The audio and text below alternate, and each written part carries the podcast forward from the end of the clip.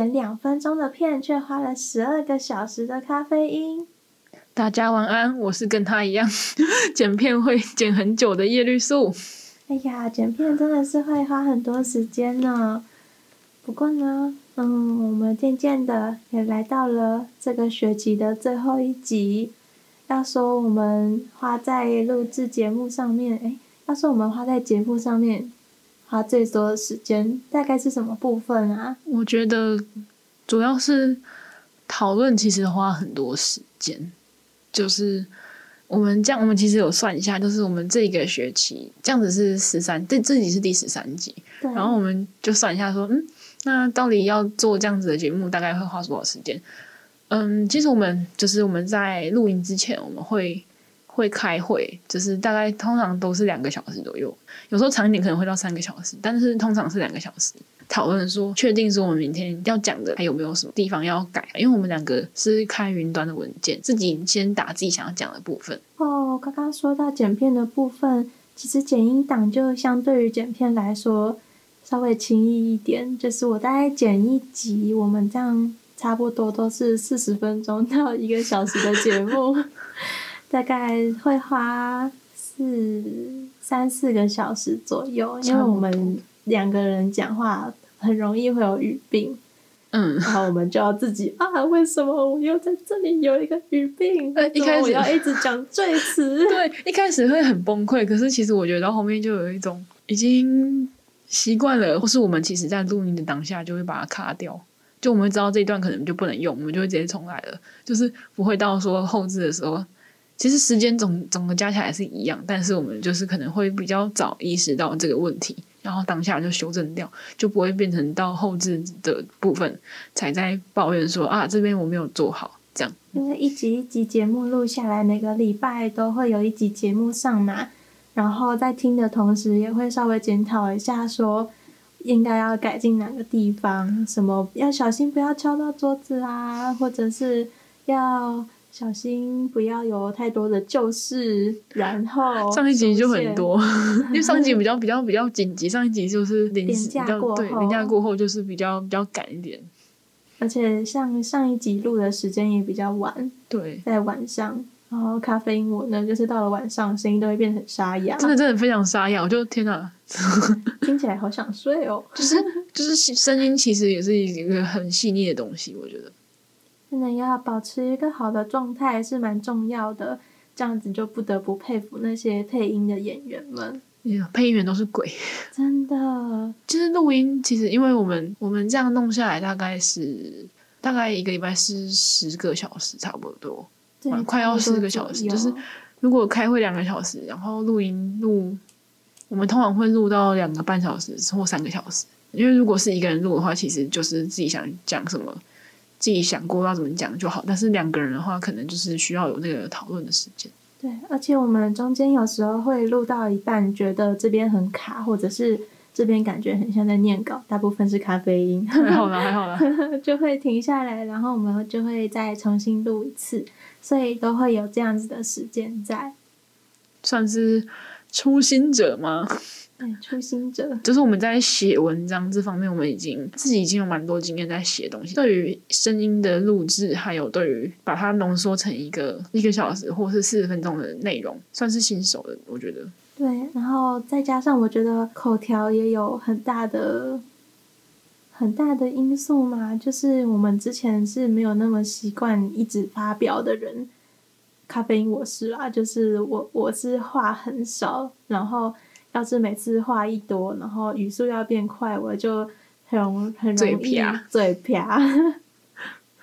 但是我倒是觉得，就是我跟咖啡因这样子，嗯，我们在录音的时候，我就会有一种意识到说啊，我讲话真的可以更清楚或更慢。我觉得至少，虽然我平常讲话还是很快，可是至少我在录节目的时候，听到自己有时候。可以做出比较清楚，然后速度又比较适中的表达的时候，会有一点感动。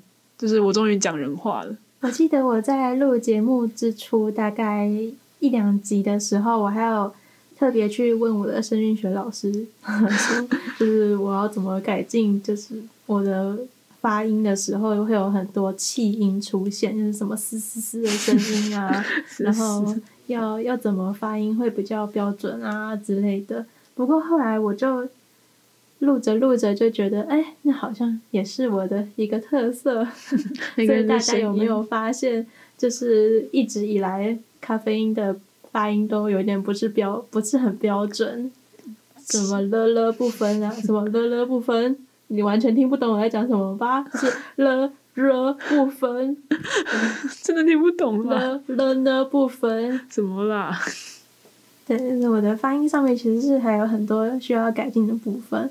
我们录节目也会让我们更意识到自己在语音啊，或者是在表达上面的一些可以改进的地方。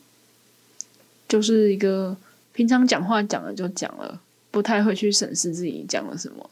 但是有这种前置工作，还有在工作中的有旁边有一个人在听你讲你的内容，然后到事后再听，其实都是一个，都是同时都是在输，我在输出的输入输出的同时都在反省这样子。但我们不敢说我们这最后一集一定就很棒，这是不可能的，对，不可能的，就是。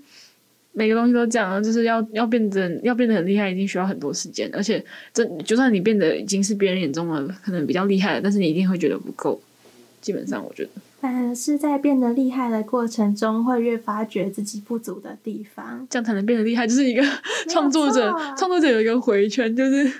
进步，然后觉得跟跟更厉害的人比起来，我觉得自己好像不是很好，然后又想要跟做，然后又觉得很无力，然后又再继续往前。就是创作就是一个一个坑，不管你是写小说，或者是做影片，像 YouTuber 做影片也好，或是像我们尝试做 Podcast 做做广播，或是像是我们传播系在做新闻，或是中文系在写剧本嘛。写剧本嘛，中文系其实没有怎么在写剧本啊，在做什么文本分析啊，在写散文、在写小说的时候，也都会意识到，天呐，我写的有够烂的，就是你可能，你可能就是我以前有发生过这种情况，就是我修了散文课，然后在交出去之前，觉得天呐，我就是那个天选之人，我超会写的，然后结果发回来之后八十几分，我就 啊，只有。八十吗？我啊，你同学怎么样？嗯，你同学怎么样？我同学吗？我没有去特别关注别人怎么样，但是我就是因为那个时候刚进来，就是刚进大学，大一的时候，对，就青春热血，然后满怀觉得自己是文豪，壮志，对，然后就想说，拜托，我以前在。高中的时候，作文都会被老师拿来当做范文呢。作文，对。对啊，然后结果上大学之后，就是上散文课就哎，哎，哎，我没有写的，哎，原来我没有写的很好，原来我只是就是芸芸众生的其中一个，突然发现了自己的平凡，就是要精益求精嘛。嗯嗯，这、就是创作。嗯就是你到了一个更好的环境，你就会发现自己的不足。当你前进的时候，你就会，我们在讲同样的话了。在你前进的时候，你就会越来越发现自己就会后退，不是啊？就会发现自己还有可以再前进的地方。嗯，这以上是自我检讨的部分吗？就是应该算是吗？心灵结语吗？当你看到世界的尽头，然后你往尽头走过去，但是。尽头不是尽头，不要再讲你自己都听不懂的话了，已经不知道在讲什么了。上完思想史之后，就会有一点。呃，我觉得，可是我觉得我还蛮喜欢我们这次做的内容嘛，因为过程中虽然会有一点累，就是会觉得说，哎呀，我干嘛要这种麻烦呢、啊？可是，可是做出来之后，至少尝试过。知道自己其实我算是应该算是喜欢这个东西，只是可能之后方式还有在摸索这样子。就是我们其实选的内容，就是其实我觉得已经算是蛮蛮多资料可以去参考的。然后就会变成说，我觉得我们在找资料上的问题，应该就是怎么样把很多资料变吸收完之后，变成一个比较流畅的内容，这样子。对，还有要怎么去无存菁。因为其实我们一开始在写企划书的时候，预定这个节目应该是半个小时左右，但是呢，我们每次录出来都是四十分钟到五十分钟，有时候其实真正录录完之后，当下应该是超过六十分钟，是之后再拼命剪剪剪剪剪才剪到五十几分钟。所以就是在内容上面，我觉得我们还没有办法做到说非常的去芜存菁，然后知道哪些地方可以讲，哪些地方其实是可以修掉，没关系的。那这些就是。作为之后的养分，嗯，我自己会觉得说，我们可能以后如果我真的要半个小时去讲一部作品的话，那可能不用再讲他得了什么奖，就是其实不用特别讲他得了什么奖。演员的话，我觉得如果我们的重点是作品的话，那演员本人其实也不是那么的重要嘛。这样讲会不会很没礼貌？可是我觉得有时候会有一种演员好像可以不用特别提。或者是就是，如果那个演员真的在这一部作品里面有，呃，非常棒的表现，再再说，有点呛哎，什么啦？就呃，或者是可能，如果那个演员有因为这个作品而得到得到奖项，或者得到提名的话，再说吗？可是我们选的大部分都是有很多奖的啦，那就会变成说。我们要花多少时间跟心力去介绍他们得过的那些奖？就是我后来听到之后，我就我自己在讲讲到之后，我会有一种，其实我不会记得那个人是第几届的奥斯卡，但是我会记得他演过什么作品，这样子。嗯，我们以后可能会省略掉那种，如果还要做类似的节目，我就会省略掉一些奖项的得奖的部分。嗯，回到故事本身，或是。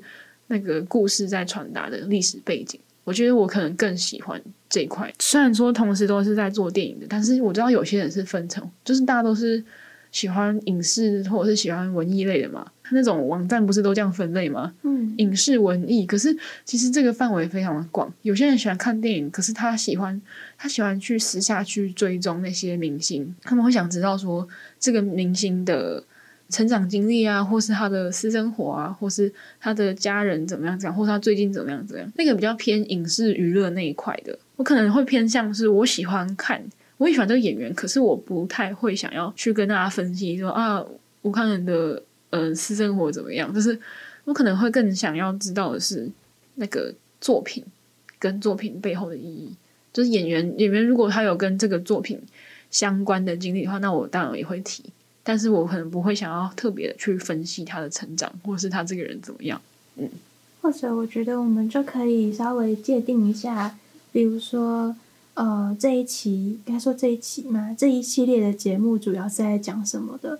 比如说，如果真的想要做跟关于演员的话，就是我们就挖一些，就以演员为主题，然后说那个演员曾经。演过怎么样的戏，然后他那个就专注在演员身上，专注在导演身上，然后或者是专注在故事的背景的解析上面。因为我们现在目前读影戏院是基本上都大杂烩，对，大杂烩，我们就是想讲什么就讲什么，所以有时候你会听到我们是介绍了很多演员的部分，然后有时候是介绍很多背景的历史的部分，然后有时候又是。介绍以故事本体为主，对，就是有点混乱，所以我觉得这就是之后也可以再细分的地方，就是类似那种内容创作的那种书，都会跟你说，什么都有的东西不是一个好东西。像是我们在看小说或是我们看电影的时候，有些人觉得说元素纯。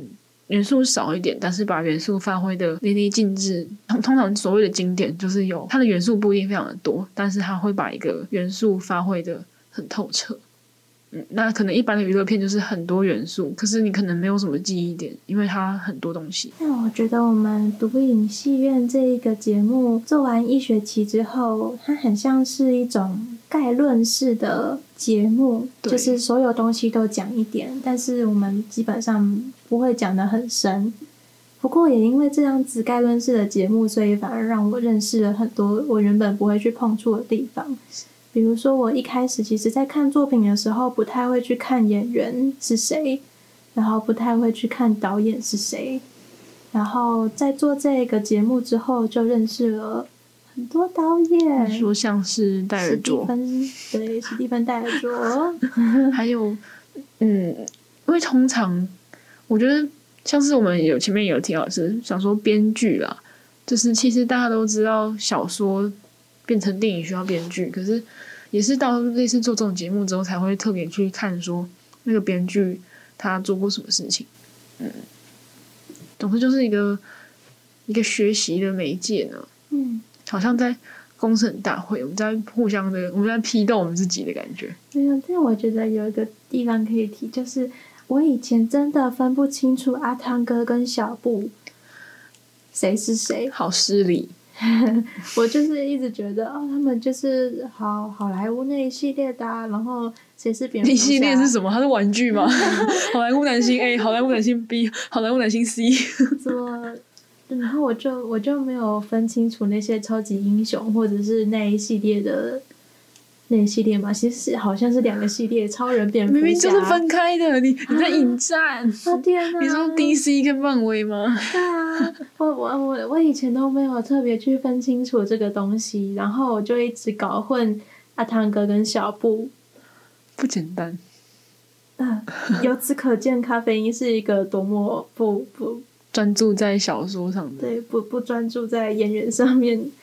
对，然后我也不会去想要说什么，哎，这部作品是谁谁谁哪个卡司演的，我就只会想要去看作品，然后去电影院的当下，然后觉得说，哎，这个角色诠释的好好，他在这个这个片子里面怎样怎样。嗯，你是故事本位的那种感觉。对，我是故事本位的，故事本位。对，算是吗？我们自己创的啦，瞎瞎创的。瞎。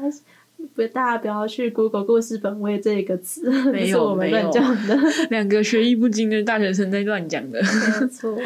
可是，嗯，但至少我觉得我们两个就是对于可能这种内容上的共识是有的，不然我们也不会聚在一起做这个节目。对呀、啊，然后在做节目的时候，我们有遇到的困难，还有就是我们一开始都会把。目标讲得很美好，就是要看多少书啊，要看多少电影啊，然后我们要有多少的资料啊之类的。可是到后来，很多时候你的书没有办法真的很精细的每一页每一页的这样很精细的读。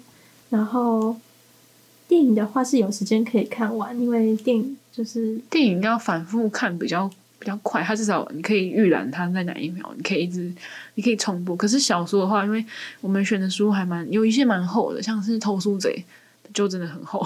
作者也说他写的时候觉得没有人会看完。哈喽，哈喽，作者，他真的超好笑，他在那边什么，这是一本关于死亡，嗯、呃，小女孩偷书的故事。我跟跟纳粹，呃，我我觉得可能呃。呃，可能没有人会会看，但希望你喜欢。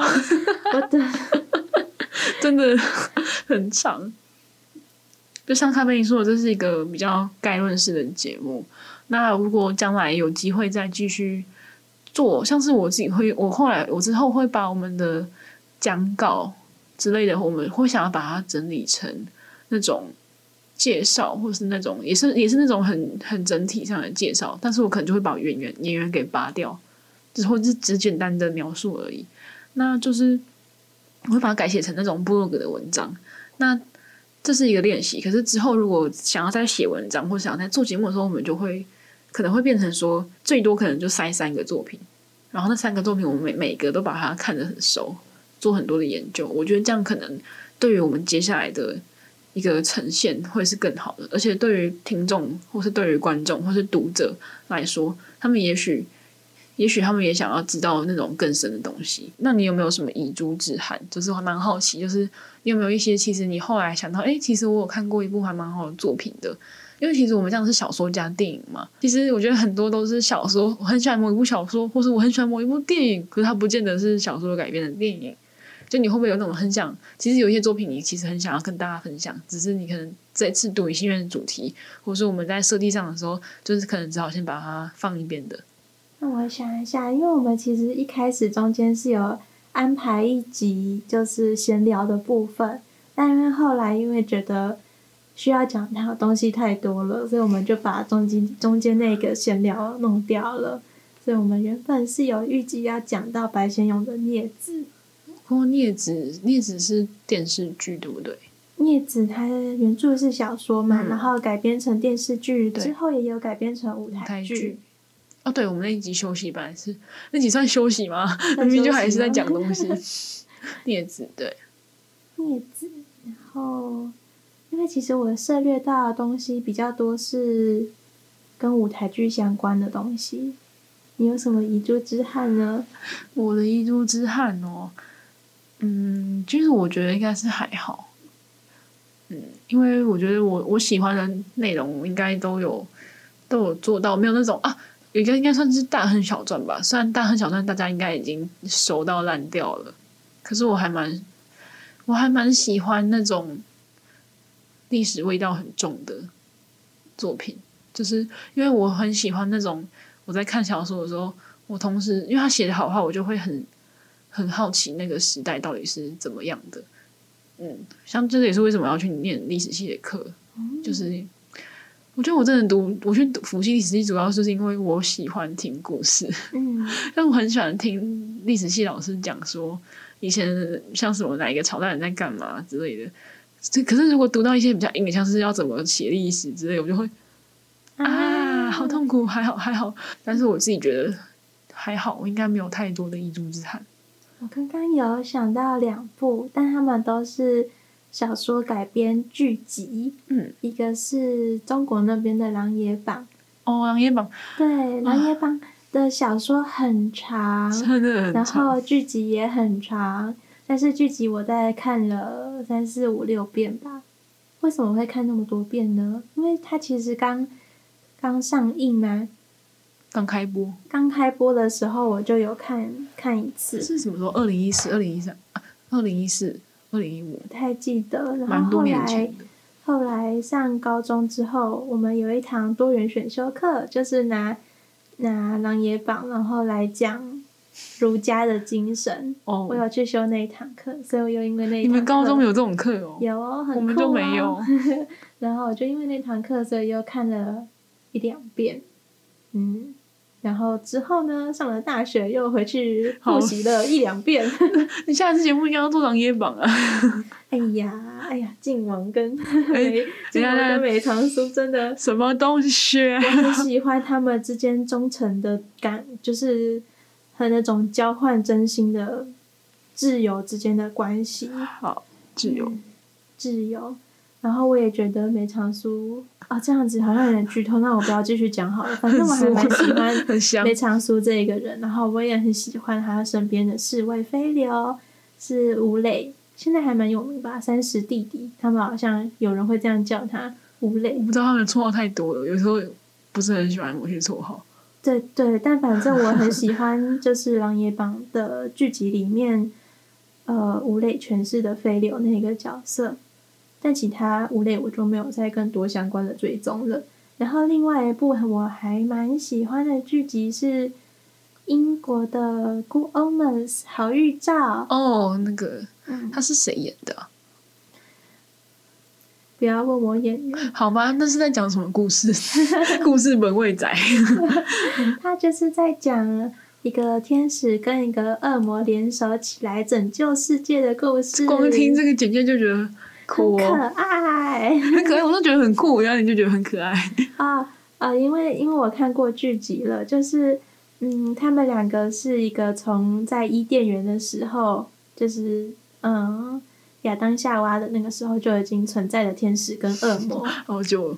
对，然后他们从很久以前很久以前就已经是好朋友了，但是天使一直不承认他们是好朋友，然后？然后他们他们。但又很关心彼此啊，他们就有的时候天使会因为还在吃东西，就是战乱的时候还在吃东西，然后被被误以为是贵族，所以被捕。他们在以前某个欧洲的战乱的时候，然后恶魔就会利用他的法力，然后进监牢里面把天使救出来。太好笑了吧，这两个人。然后他们有时候会自己乱用神机，就是天使是用神机。然后恶魔就是用，我不知道恶魔是用什么惩惩戒吗？但反正他们就是乱用自己的法力，然后后。面就是他们有你这样是不是在剧透啊？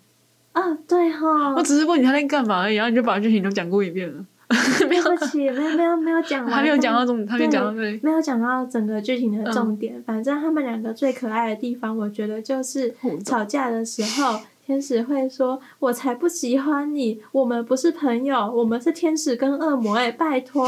然后恶魔就会说：“拜托，你喜欢我。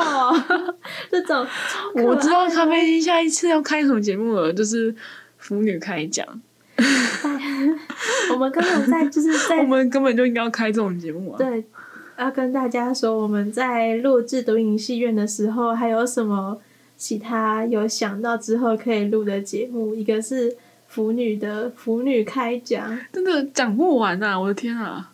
对，我们两个不小心牵涉到这一种耽美的成分，就很容易过嗨，超嗨！就是那个我们录剪那一档，就是。那个那个那个变成全部都红色的，然后就还要再去叫，对，政府直接变成爆，直接喷麦，直接爆音。然后还有另外一个是我们上个礼拜有聊到的学习英文的节目，不是教大家学英文，是大家跟着我们一起学英文。哦，那个我把它剪掉，因为我觉得很蠢。真的吗？我现在讲出来了。好吧，这个是遗珠之恨，不是。我觉得对啊，就是大家可以可以，我们前面讲的很严肃，其实我们我们在录的时候都很欢乐啦。就是我们在录之前基本上都是嘻嘻哈哈呀，就是一边嘻嘻哈哈一边想要怎么办，就是快乐的痛苦着，泰勒病痛苦着。嗯，那种我们就是基本上还是希望用一个活泼一点的方式在做。可能我们讲起来，我们可能到后面可能讲的比较累，可能没有那种活活泼的感觉。但是我们每次录节目的时候。我们在我们在准备的时候还是很活泼的。对，基本上我们每个晚上都每个晚上嘛，嘻嘻每每次在讨论的那个晚上都很亢奋，都不知道在亢奋什么。对，我都觉得邻居可能被我们吵到了。我也被他吵到了，所以没关系。比赞，我也比赞，互互相吵，真的是觉得像你讲那两那种，我觉得剧集其实也是蛮蛮好的一个题材啦。哦，那其实我们这样也差不多，读影戏院也差不多到尾声了嘛。那其实我我我刚才突然讲到，就是咖啡因问我说有没有一些漏网之鱼，可是我突然想到，这不是漏网之鱼，这是一个我个人的怨念嘛。我很讨厌那种电视剧或电影改编的小说，我觉得写的很难看。有人有人跟我有一样的感觉吗？比比如说，呃，刻。你心里的刻在你，对我觉得名字，对，我们就码掉几个字，然后讲两遍，就基本上讲完了全部的名字。就是很烂的梗，可是大家都很爱用，好吧？就是其他我不好讲，可是我那时候看到，我真的觉得什么东西？对不起，我自己是不太喜欢小说去呃电影去改成小说的，我觉得有一点。味道不对，不知道咖啡有没有这种有没有这种经验？因为我是自己是没有看过这一部这一这一类型的作品，就是我比较常是只看小说或只看电影，因为我其实还蛮怕，就是两个作品之间会有那种不在我很喜欢的作品的时候会有不一样的感觉，就比如说《盗墓笔记》，《盗墓笔记》你前面就已经爆发过了，南派三叔。他现在变成怎么样了？他变成 B G 的，然后他本来就 B G 吧，他他本来没有感情线，他本来没有感情线，然后现在硬塞了一个女主，每一季都不一样，每一季都不一样的女主，每每一个翻拍的版本都不一样。唉，我到底为什么要受这种累呢？为什么？反反正就是会有这种担心，就是你很喜欢的小说作品，然后要。改编成剧集或者是电影的时候，都会有这种担心在。我们反过来，喜欢的电影变成很奇怪的小说，这个经历应该是比较少的。对，但是喜欢的电影变成小说，我猜可能是在弥补、在填补世界观的时候会出问题。哦，或者是在填补细节的时候会很容易出问题。对，因为怎么讲？因为通常都是，通常是从小说是。如果原著是小说，那它其实资讯量一定是更多的。那变成电影，他们就是一个浓缩的一个过程。可是如果是电影被改成小说的话，那我觉得中间可能他会破坏掉原本观众自己的理解，就是他会变成试图跟你说哦，没有，其实是这样子的哦。可是我们其实，在电影里面就已经获得了很多的，我们其实其实已经获得足够的自己的想象的空间。我们已经建构出这个剧情为什么是这样子，我们自己有一个想法。可是小说会反而会反馈跟我说：“哦，你想错了。”他会有，他会会有这种感觉，因为它就变成说跟原著小说就是不一样的东西。因为我刚才在讲，它是改编小说，它并不是这个电影的原声，它是从电影跑出来的东西。嗯，所以就感觉很像是你原本电影里面留给你一个很美好的空白，然后到了小说里面就有另外一个很像另外一个读者告诉你，就是这就是我的空白，我填补的地方，你给我接受它。对，我不要，对对对，自己理解。像是我觉得，呃，这样子最后在最后再 diss 一下应该没关系吧？就是我那时候为什么我为什么会这么反对那个刻在你心底名字的小说？是因为讲出来了，对不起，因为他把他把女配角写的很像花痴，可是电影里面明明是试图呈现她年轻的时候，她应该是一个可爱的女生，那她中年之后，她应该算是一个被耽误的女性。有点无奈的一个女性，可是小时候就会把她脑补成一个觉得两个男生都喜欢她的花痴，我觉得很很不舒服啊，就是那种破坏我对角色的想象。对，这就是我们刚才讲，就是为什么我不太喜欢看改编改编小说。嗯，但是大家如果喜欢，或是大家如果觉得我就是想要看那个世界观的弥补，我想要看细节它到底是怎么回事，因为有些人会比较理性。就是我知道看很多，我看 PPT，他们其实有些人讨论就会觉得说有留白很好，可是有一派人他们觉得说你要跟我讲清楚到底什么时候是怎么样，或者是怎么样怎么，那你可能会比较适合去看原那种改编小说，你去看他们把电影的空白补起来。可是像我们这种很讲究那种自己想象的浪漫的人，就会有一种不要的感觉。告诉我全部，对，我要自己想象。对对对对，就是大家。可以自己衡量，这真的是一个比较题外话的成的部分啦。嗯，那飞鹰我自己呢，我可能会比较想要做一些剧本的介绍，我是指舞台剧的剧本，因为其实剧本大概可能会是比较少人会选择的读物。谁谁平常会去选剧本来读？就是你，你不是去看舞台剧，不然就是你去看电影，去看剧集。然后很少人会想要去说把他演戏之前的那个东西，那个剧本的那个东西拿过来看。那我自己就是因为在修一些跟戏剧相关的课程，所以我就觉得剧本它其实某方面也是一个可以让读者在自己内心里面演戏的东西。你说具体去揣摩那个角色的语气哦，对，因为有时候经过了导演的手之后，在导演他会决定一些场景要长什么，然后灯光、声音会加。哦，那个就跟你想象的不太一样。对，其实有时候就会跟你想象的有一点不太一样。而且其实剧本比起小说，应该算是又更少的那种外在的描述影响嘛。对对，它是一个留更多的白给你去想象的一个媒介。这也是一个蛮特别的主题，至少我现在比较少看到有人在聊剧本的。对呀，可能很小众。偷偷跟大家说，我觉得舞台剧的剧本跟短片，就是影片的剧本非常不一样，请不要混为一谈哟。对，非常不一样。像咖啡因，我就是转职困难的那一种。你说写写写影片剧本会很痛苦？我就是一开始，因为我以前都是写舞台剧的剧本，然后最近要开始写影片的剧本，我就很困难。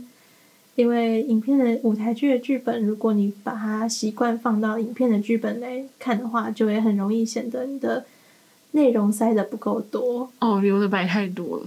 对，或者是会觉得你花太多时间在描述一个动作或一件事情上面，哦、它的事情的密集度不够高。哦，了解。嗯，影片是可以透过剪辑的手法，很快速的就跳时间，但是。